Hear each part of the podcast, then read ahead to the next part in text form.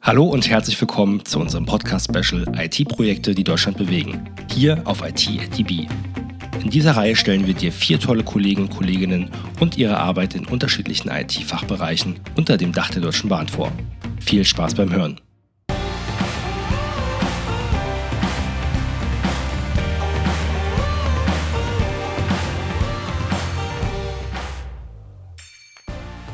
Ich darf heute recht herzlich auf dem IT-ATB Podcast erneut die Nora Guthoff von der DB Fernverkehr AG begrüßen. Schönen guten Morgen, Nora.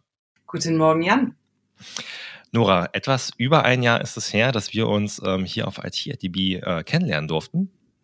Und ich freue mich ganz recht herzlich, dich heute erneut äh, begrüßen zu dürfen, um mal vielleicht so ein kleines Update zu machen, wie so das letzte Jahr bei dir bei der Bahn gelaufen ist.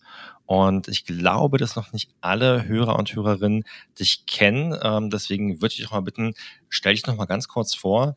Wer bist du? Was machst du bei der Bahn? Und genau, was hast du vor einem Jahr gemacht? Danke, ja. So, heute, zweieinhalb Jahre später mittlerweile, bin ich äh, ganz stolze Bahnerin. Und ich habe angefangen vor zweieinhalb Jahren in einem Top-Vorstandsprojekt genannt IT und ICE. Und dort haben wir eine herstellerunabhängige IT-Plattform in die digitalen Aushängeschilde der Deutschen Bahn auch reingebracht, in die ICEs. Und dort bin ich als technische Gesamtprojektleiterin zusammen mit der Julia Göbel unterwegs gewesen. Mhm. Mittlerweile haben wir ganz viele ICE 1 umgebaut. Wir haben die ICE 4 langsam aufgerüstet. Und was ganz cool ist, wir haben das Projekt in einem produktzentrischen Ansatz aufgebaut. Hey Jan, ich bin übrigens auch Head of Product bei der Komfort IT geworden, weil wir haben eine ganze Abteilung gegründet für die komfortrelevante Fahrzeug-IT. Ist also eine ganze Menge passiert. Sehr cool, Glückwunsch. Also quasi vom Projekt rein in, äh, in die Linie überführt, oder wie man sagt bei der Bahn. Ganz genau. Und das ist auch wirklich schön, weil diesen produktzentrischen Ansatz, den haben wir in unserem großen Projekt verprobt, haben uns angeguckt, wie kann das gut funktionieren für die Fahrzeug-IT. Und das jetzt so nachhaltig in der Linie machen zu dürfen, das ist schon richtig toll. Cool. Ich war am Wochenende selbst von Köln auf dem Rückweg nach Berlin und muss sagen, es hat sehr gut funktioniert. Ist ja immer noch ein bisschen streckenabhängig und je nachdem, ob man gerade durch einen Tunnel fährt, aber zumindest dieses Produkt IT und ICE äh, hat man gemerkt, äh, dass dort ähm, schon in den letzten Jahren eine ganze Menge sich getan hat, auf jeden Fall. Ja, danke. Also neben dem WLAN, was du sicherlich gemerkt hast, wirst du auch sehen, dass die Anzeiger neue Echtzeitdaten anzeigen. Also die Fahrgastinformation ist noch eine Runde besser geworden.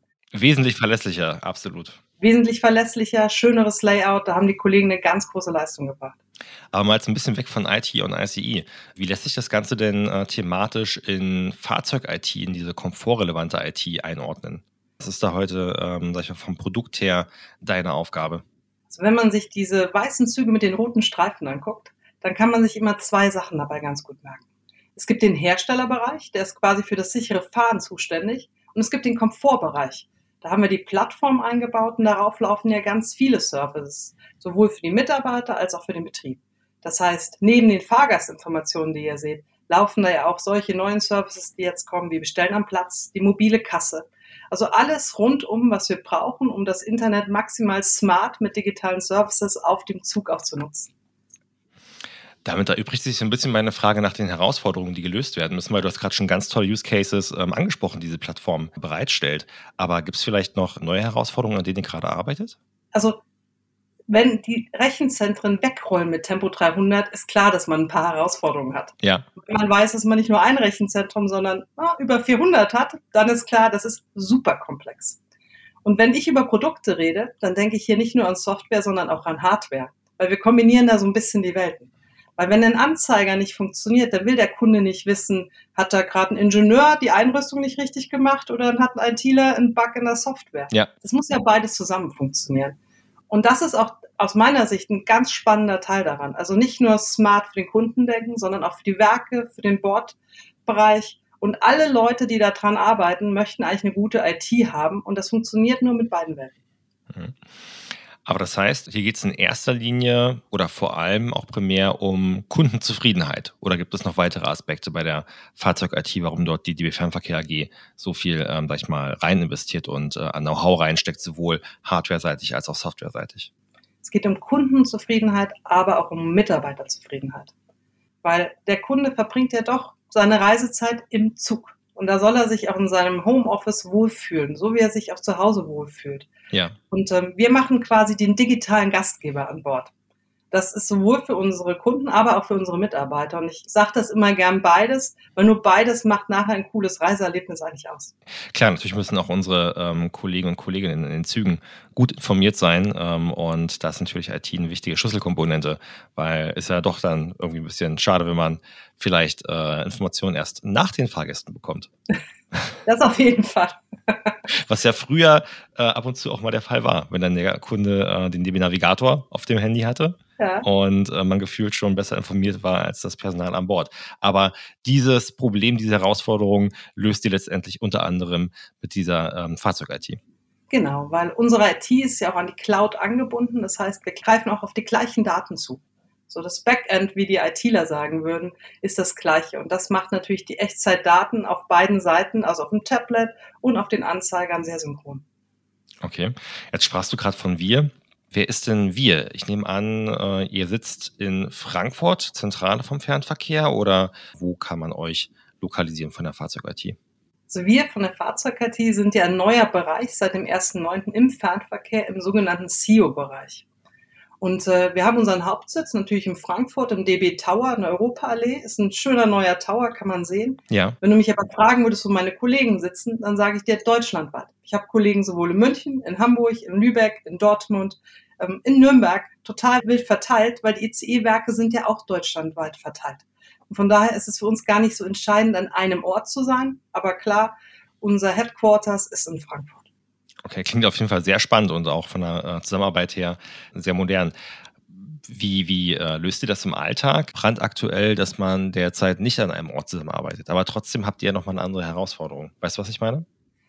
Naja, wir müssen halt kombinieren. Das eine ist natürlich, ähm, wir ITler und Ingenieure können natürlich am Reißbrett miteinander reden, können Team-Session ja. machen, können die Dokumente durcharbeiten. Aber ein Zug bleibt ein Zug. Und den kannst du halt nur umbauen, wenn du ins Werk gehst und ihn anfasst. Und da müssen unsere ITler und Ingenieure, und ich betone immer beide, ne, müssen an den Zug rangehen, weil wir müssen die Hardware einschrauben. Die Kollegen von den Herstellern verlegen auch Kabel. Das sind zwar mehr als zwei große Kabel, die wir da durch den Zug ziehen müssen. Und wir müssen das auch in Betrieb nehmen. Das heißt, einmal die ganze IT und die Hardware auch anschalten, durchkonfigurieren und auch sicherstellen, dass es nachher für die Produktion wirklich gut funktioniert. Und das geht immer vor Ort. Und das machen wir in ganz unterschiedlichen Werken. Also es ist dann auch dann nochmal die große Herausforderung, dass ihr halt eben Kollegen und Kolleginnen in den Werken habt, die sind deutschlandweit verteilt. Und ähm, da es nicht nur um Software geht bei der Fahrzeug-IT, sondern entsprechend auch Züge umgerüstet werden müssen, beziehungsweise auch mal was repariert werden muss, dass dann halt auch dann diese Hardware-Komponente standortbezogen auch dann noch mit reinkommt.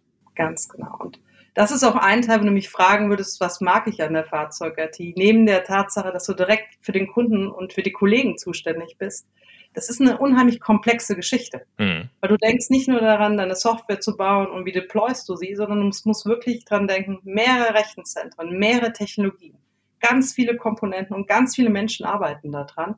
Und das ist aus meiner Sicht unfassbar spannend. Und ganz ehrlich, wenn man dann weiß, wie viele Leute damit reisen und das Produkt auch genutzt wird und man es quasi nicht nur für die Garage macht, sondern wirklich für die breite Öffentlichkeit, hey, das ist für mich unheimlich motivierend. Ist ja auch ein Produkt, was, sag ich mal, dann äh, wirklich äh, hoch verfügbar sein muss, weil unsere Züge ja, rollen ja den ganzen Tag rund um die Uhr, sieben Tage die Woche. Das stimmt, ja. ja. Kannst du vielleicht für uns noch mal so ein bisschen auf deine Tätigkeit ähm, eingehen? Du hast ja deinen ähm, Werdegang so ein bisschen äh, angerissen, äh, sehr spannend, erst in der, sag ich mal, mit Projektleitung äh, bei IT und ICE eingestiegen und jetzt, sag ich mal, Head of Product. Wie sieht so dein Arbeitsalltag bei der Bahn aus? Ich beginne meinen Tag erstmal mit meinem Team so ein bisschen würde sagen Daily Stand-up, aber wir fangen erstmal mit einem privaten Kaffee morgens an. Ist auch ganz wichtig, dass man, wenn man verteilt ist, nochmal so ein Connect miteinander kriegt. Und äh, dann habe ich es aufgeteilt in der Woche. Also neben der Tatsache, ich natürlich eine Abteilung leite, kümmere ich mich auch darum, wie bauen wir das Produktmanagement der Fahrzeug-IT hier auf. Und ein Produkt braucht eine Vision. Ja. Wir haben dann unsere Vorstände natürlich auch gefragt, was ist euch denn wichtig? Ne? Sind wir Innovation, sind wir Stabilität, was wollen wir tun? Und das ist eine ganz wichtige Aufgabe, sich klar zu machen, wir machen die starke Schiene. Also ist klar, wofür wir es tun. Wir müssen dann überlegen, wie wollen wir das denn auch erreichen. Und damit gestalte ich quasi eine Produktvision. Und äh, mein Slogan im Moment wird auch, nein, wird auch schon eine ganze Zeit so bleiben, ist, wir möchten der digitale Gastgeber sein. Und das breche ich mit meinem Team runter auf die zehn Produkte, die wir haben. Also neben dem WLAN haben wir einen Monitoring-Bereich. Neben dem Monitoring kümmern wir uns natürlich auch die Engineering-Produkte. Und das muss natürlich aufeinander abgestimmt sein, weil auf dem Zug muss es nachher insgesamt über alle Produkte funktionieren. Und so ein kleiner geheimer Tipp, die Baureihen sind auch nicht identisch. Die Hardware da drin ist schon unterschiedlich. Heißt auch für die Software, wir müssen unterschiedliche Hardware-Hersteller miteinander verbinden. Und dafür brauchst du eine ziemlich starke Produktvision, damit all diese Teams, und das sind über 30 Teams, die da unten drunter auch ähm, Engineering, IT-Leistung erbringen, auch auf das gemeinsame Ziel rausarbeiten. Also wenn du zusammengefasst mich fragst, was ich mache, ich kümmere mich darum, dass die Kollegen eine gute Vision haben, damit jeder weiß, wofür er da seinen Job auch macht. Wow, sehr cool. Also auch dieses ganze Purpose, Orchestrieren, ähm, aufeinander die Leute einstimmen und abstimmen. Ähm, äh, sehr, sehr, sehr äh, umfangreich auch, wie du sagst, über 30 Teams. Wahnsinn. Warum sollte man denn, Nora, jetzt so für dich ähm, rückblickend zweieinhalb Jahre Bahn. Äh, vor einem Jahr hast du gesagt, du bist noch Neubahnerin. Ähm, jetzt sage ich mal, glaube ich, bestimmt gut angekommen. Ähm, warum sollte man sich aus deiner Sicht bei der Bahn bewerben? Was sind so die aktuellen ähm, Produkte, Projekte, die deiner Meinung nach spannend sind? Der erste Grund, warum ich mich bei der Bahn beworben habe und bewerben würde auch immer noch, ist die Menschen. Ich arbeite unheimlich gern hier mit vielen Experten zusammen. Wir haben eine gute Kultur miteinander und Jan, das wäre meine allererste Antwort, obwohl ich Head of Product bin. Okay. Und ja klar, direkt hinten dran werde ich natürlich sagen, hey, wir machen hier Rechenzentrum, die 300 km/h fahren. Wir versuchen Technologie, ähm, nicht nur versuchen, wir bauen auch Technologie on the edge quasi hier ein. Das heißt, Hochverfügbarkeit haben wir am Start. Wir haben redundante Netzwerke am Start. Das heißt, sowohl für die Techniker, aber auch für diejenigen, die gerne methodisch skaliert arbeiten, haben wir alles mit an Bord. Und wenn man dann auch weiß, du hast vorhin das ganze Purpose genannt, dass man für einen guten Zweck, überspitzt mal so gesagt, arbeitet, dann ist doch eigentlich alles klar. Coole Menschen, cooles Produkt und super gut auch für die Ökologie nachher und für die Nachhaltigkeit. Also mir fehlt da jetzt nichts mehr. Ich weiß, warum ich gern hier bin. Da kann ich dir nur zustimmen. Ich würde sagen, für den Moment erstmal ähm, vielen Dank für die Insights, ähm, für den Einblick ähm, zum Thema Fahrzeug-IT und bin sehr gespannt, äh, was dort an coolen Produkten noch in den nächsten kommenden Monaten und Jahren äh, in unsere über 400 rollenden Rechenzentren somit hinzukommt. Danke, Jan. Und ich würde mich total freuen, wenn wir auch über den Weg noch ein paar Kollegen für die Reise gewinnen könnten, weil wir suchen immer aus unterschiedlichen Bereichen neue Kollegen. Absolut, bei den vielen äh, tollen Produkten und Projekten ist, denke ich mal, für jeden aus dem IT-Umfeld, IT-nahen Umfeld was mit dabei. Absolut.